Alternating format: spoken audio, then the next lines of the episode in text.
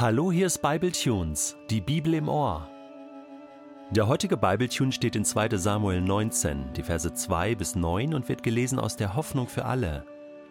Jemand meldete Joab, der König weint und trauert um Absalom. Auch bei den Soldaten hatte sich schnell herumgesprochen, dass David über den Tod seines Sohnes verzweifelt war. Ihre Freude über den Sieg war auf einmal wie weggeblasen. Trauer und Niedergeschlagenheit machten sich breit. Bedrückt schlichen die Männer in die Stadt zurück, wie Verlierer, die sich schämen, weil sie vom Schlachtfeld geflohen sind. David aber saß noch immer im Turmzimmer. Er hatte sein Gesicht verhüllt und klagte laut Mein Sohn Absalom. Ach, Absalom, mein Sohn, mein Sohn. Da ging Joab zu ihm und wies ihn zurecht. Deine Soldaten haben dir heute das Leben gerettet, und nicht nur dir, sondern auch deinen Söhnen und Töchtern, deinen Frauen und Nebenfrauen. Und was ist der Dank? Du benimmst dich so, dass sie sich für ihre große Tat nur schämen können. Du liebst alle, die dich hassen, und hasst alle, die dich lieben. Deine Heerführer und Soldaten bedeuten dir offenbar überhaupt nichts. Es hätte dir nichts ausgemacht, wenn wir heute alle in der Schlacht gefallen wären. Hauptsache Absalom wäre noch am Leben. Du musst dich jetzt zusammennehmen und zu deinen Männern hinausgehen, um sie wieder zu ermutigen. Sonst laufen sie dir alle noch heute Nacht davon. Das schwöre ich dir, so wahr der Herr lebt. Etwas Schlimmeres könnte dir gar nicht passieren. Es wäre schrecklicher als alles, was du bisher erleiden musstest. Da stand David auf und ging hinunter zum Stadttor. Seinen Soldaten wurde gemeldet, dass der König wieder dort saß. Sofort kamen sie und versammelten sich vor ihm. Habe ich im letzten Podcast tatsächlich behauptet, Joab hätte keinen Charakter? Okay, das nehme ich wieder zurück. Ich behaupte nun das Gegenteil. ja, was hat der Mann für einen Mut, so dem König entgegenzutreten, ihm so die Meinung zu geigen, wie man so schön sagt. Was ist das für eine Kämpfernatur? Natürlich, gut, er verschweigt, dass er eigentlich Absalom auf dem Gewissen hat, aber das lassen wir jetzt mal außen vor. David ist voll am Trauern. Er ist in der schlimmsten Situation seines Lebens. Alles ist zusammengebrochen, zwei Söhne tot innerhalb kürzester Zeit. Wie soll es nur weitergehen? Und natürlich ist David hier völlig mit sich selbst beschäftigt. Und alles bricht über ihm zusammen. Und jetzt kommt Joab und holt den David da raus und macht ihm klar, hey, du hast eine Verantwortung. Du bist König von Israel. Jetzt, neuerdings. Absalom ist tot, der Aufstand niedergeschlagen. Und du musst jetzt zu deinen Männern. Du musst jetzt deinen Mann stehen. Du musst dich jetzt zusammennehmen.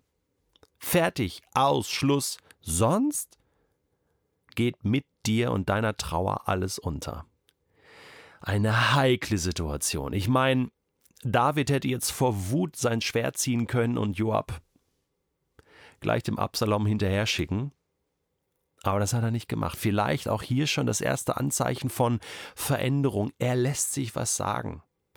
Und das war so wichtig, denn er musste jetzt regieren. Er musste es musste einfach weitergehen. Es gibt manchmal diese Situation im Leben, da muss es weitergehen, egal wie schlimm es steht.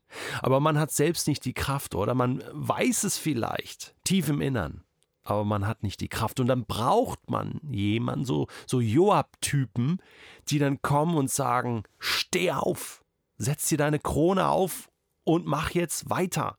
Du darfst jetzt hier nicht liegen bleiben, das wäre fatal für alle. Jetzt gibt es zwei Perspektiven. Das eine ist, es braucht diese Joab-Typen. Es braucht diese Charaktere, diese mutigen Menschen. Bist du so einer? Hast du das schon mal gemacht, dass du zu jemandem gegangen bist, zu einem guten Freund oder guten Freundin, zu einem Menschen, der in einer ähnlichen Situation war und du wusstest, ich muss ihm das jetzt so sagen, es geht nicht anders. Das ist eine krasse Erfahrung, oder? Ich habe das schon einige Male erlebt. Und es fällt so schwer, weil du weißt nicht, nimmt er den Rat an, kriegst du gleich einen auf den Deckel. Vielleicht ist es ja auch so, dass du die ganze Zeit irgendwie spürst, Mensch, zu dem oder zu der müsste ich eigentlich mal gehen. Und ihr so klar, voller Liebe, aber auch Klarheit, mit viel göttlicher Weisheit sagen, was Sache ist. Und du solltest das jetzt mal prüfen vor Gott, ob das nicht wirklich dran ist, ob das nicht wirklich dein Joab-Job ist. Dein Job-Job. ja? Dass du der Bote bist, der Überbringer dieser Nachricht, dass du derjenige bist, den Gott gebrauchen will in der Situation, um anderen Menschen und dem anderen zu helfen, dass er wieder aufstehen kann, dass er wieder klar sieht, es braucht Menschen, die anderen, den, die anderen mal den Kopf waschen, die Augen aufmachen, dass sie wieder klar sehen. Vielleicht ist das deine Aufgabe. Und die andere Perspektive, die man gewinnen kann in diesem Text, ist folgende. Wer darf dir eigentlich etwas sagen?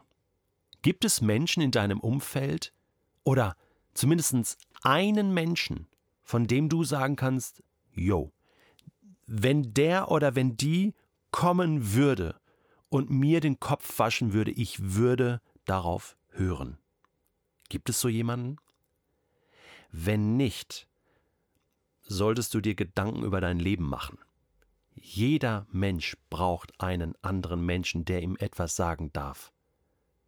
Sonst läufst du Gefahr, dass du dir auch von Gott nichts sagen lässt. Das ist wirklich so. Und das müssen nicht Menschen sein, die die, die Superhelden sind. Das sind einfach Menschen, denen du das Recht gibst, hey, wenn es mir mal dreckig geht und ich habe keine eigene Kraft mehr, dann bitte komm du und hilf mir. Dann gebe ich dir jetzt das Recht, dass du mir etwas sagen darfst. Das kann man so besprechen. Da kann man miteinander reden und sagen, komm, wir können uns das auch gegenseitig versprechen. Du darfst das bei mir tun, ich darf das bei dir tun. Und das ist so hilfreich, wenn es solche Menschen gibt. Ich habe in meinem Umfeld auch, ich würde sagen, zwei, drei Menschen, die das wissen. Und wenn es mir so jetzt gehen würde wie David und ich sehe nicht mehr ein und aus, diese drei Menschen würden kommen und mit mir reden. Da bin ich fest von überzeugt und sagen, Detlef, so geht es nicht weiter. Und das ist wichtig. Das ist so wichtig, weil jeder von uns kommt mal an den Punkt. Wir wünschen uns das zwar nicht, aber es kann passieren, dass wir nicht mehr weiterkommen, dass wir versagen, dass wir schlimme Dinge tun, dass wir nicht mehr fähig sind zu handeln, nicht mehr ein- und auswissen. Und dann ist es gut, wenn man sich auf andere Menschen verlassen kann, die dann den Mut auch haben und uns Bescheid geben, oder?